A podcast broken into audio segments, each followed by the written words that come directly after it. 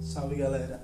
O tema do vídeo de hoje é Marxismo e violão, a música como instrumento da luta de classes. Brincadeira, o tema real do vídeo de hoje é Representatividade e luta política. Muito bem, Jonas. O tema do vídeo de hoje é Representatividade e luta política.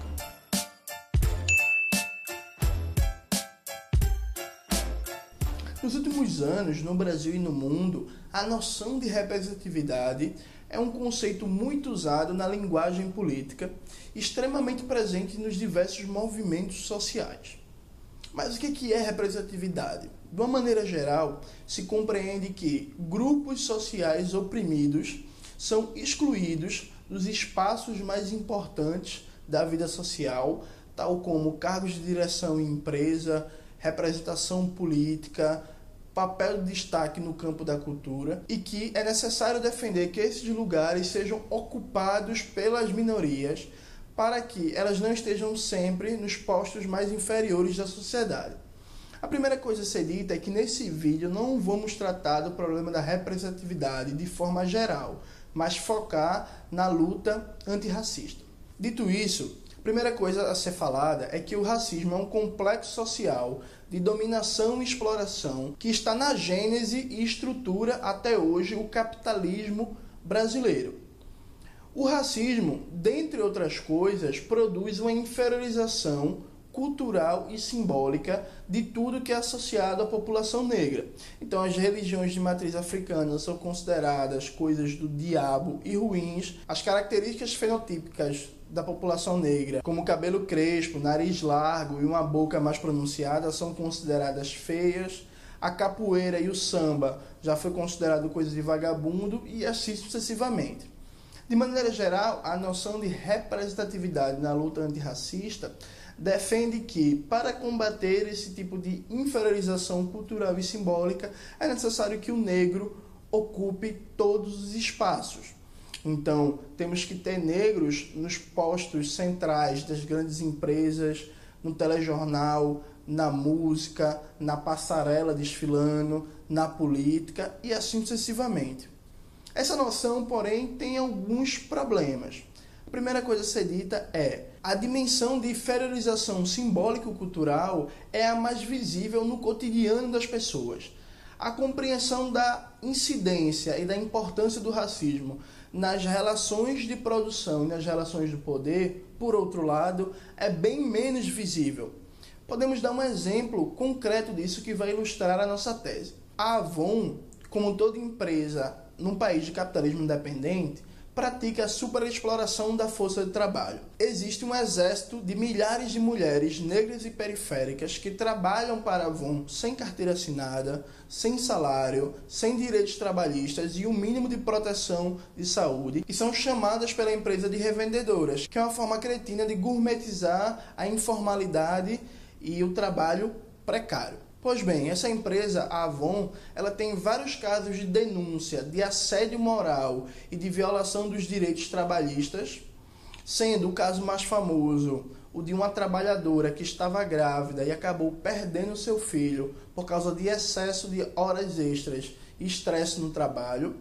A Avon também tem vários processos na justiça em que ela trata como questão de vida ou morte não pagar as indenizações por acidentes de trabalho para as suas revendedoras. Essa empresa também recentemente foi condenada pelo Judiciário de Goiás a pagar uma multa de mais de 2 milhões de reais para as trabalhadoras porque ela estava violando o mais básico dos direitos trabalhistas e segundo denúncia do Repórter Brasil, a Avon é envolvida com trabalho escravo. Sim, isso mesmo que você ouviu.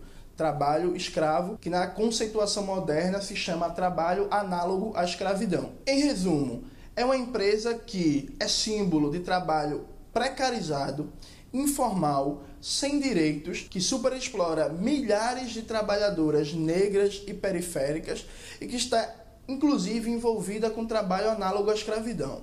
Essa é a empresa Avon.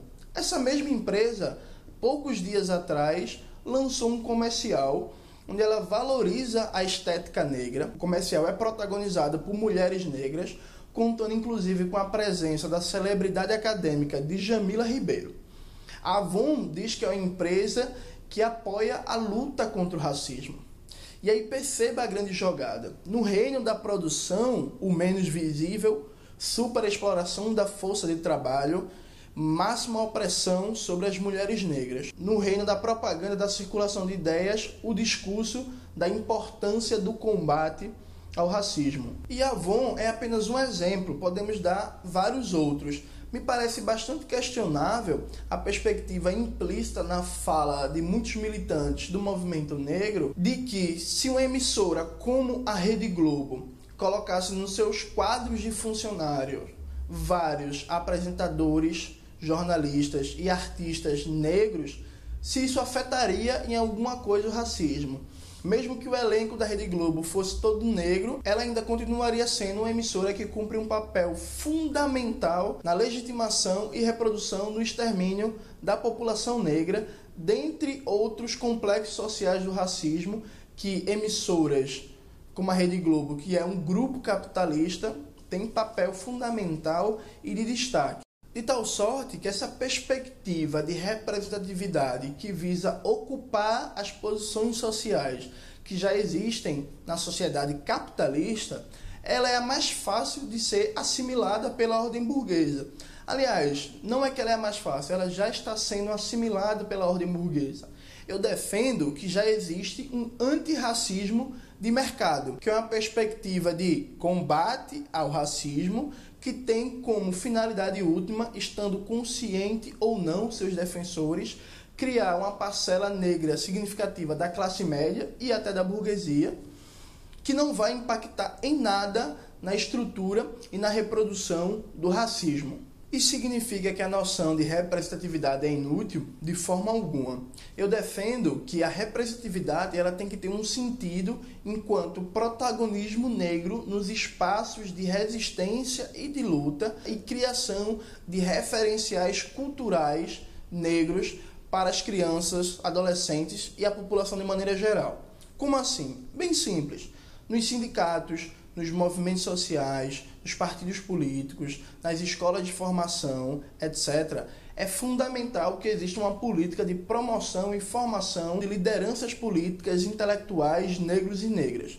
É indispensável que as crianças e adolescentes, em especial, cresçam vendo que o dirigente do sindicato, o líder político da sua cidade, o intelectual que lota o auditório para dar uma palestra é uma pessoa negra. Isso cria a sensação de que o negro não está sempre na posição subalterna da sociedade. Só que esse processo de uma figura negra no papel positivo está diretamente associado à resistência, à luta. Assim como é fundamental criar uma cultura em que os nomes da luta antirracista do Brasil e do mundo, tal como Zumbi dos Palmares, Dandara, Teresa de Benguela, Minervin de Oliveira, Tupac Shakur, Malcolm X e tantos outros sejam de conhecimento geral da população. As pessoas negras, elas não têm que se sentir inferiores, feias, com baixa autoestima. Elas têm que se sentir motivadas, corajosas e dispostas para a luta, conhecendo o exemplo de homens e mulheres que espelham esses valores. É fundamental, por exemplo, a criança saber quem foi Malcolm X, saber quem foi Minervin de Oliveira, saber quem foi Dandara. Diria mais, é bem mais importante que as pessoas conheçam quem foi esses nomes do que saber quem é Lázaro Ramos ou Jay-Z. A ideia de representatividade, ela só tem um sentido político concreto e revolucionário quando estiver ligado a uma perspectiva de transformação radical das estruturas econômicas e políticas e visar criar uma cultura de autoestima no povo negro diretamente ligado aos seus símbolos históricos de resistência. Ocupar os lugares de destaque na ordem burguesa é algo muito mais fácil do que criar esse tipo de cultura de resistência e de representação. A burguesia, ela até aceita que um ou outro gerente das suas empresas seja negro. Ela também aceita apresentadores negros, políticos negros.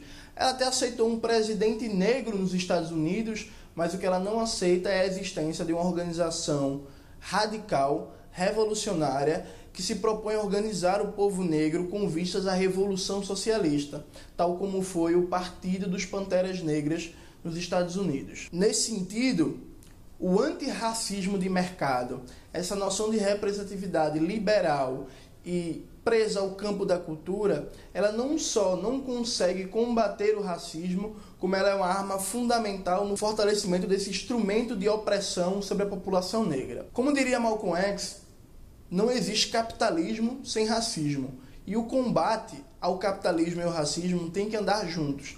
A luta antirracista tem que ser uma luta revolucionária, seja na perspectiva socialista, comunista ou anarquista.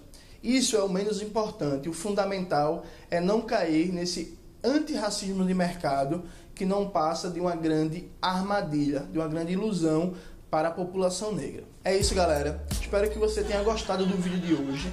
Não esquece de curtir, compartilhar, comentar, se inscrever no canal, mandar esses vídeos para as pessoas que você conhece. E até a próxima. E como diria os Panteras Negras, todo poder para o povo.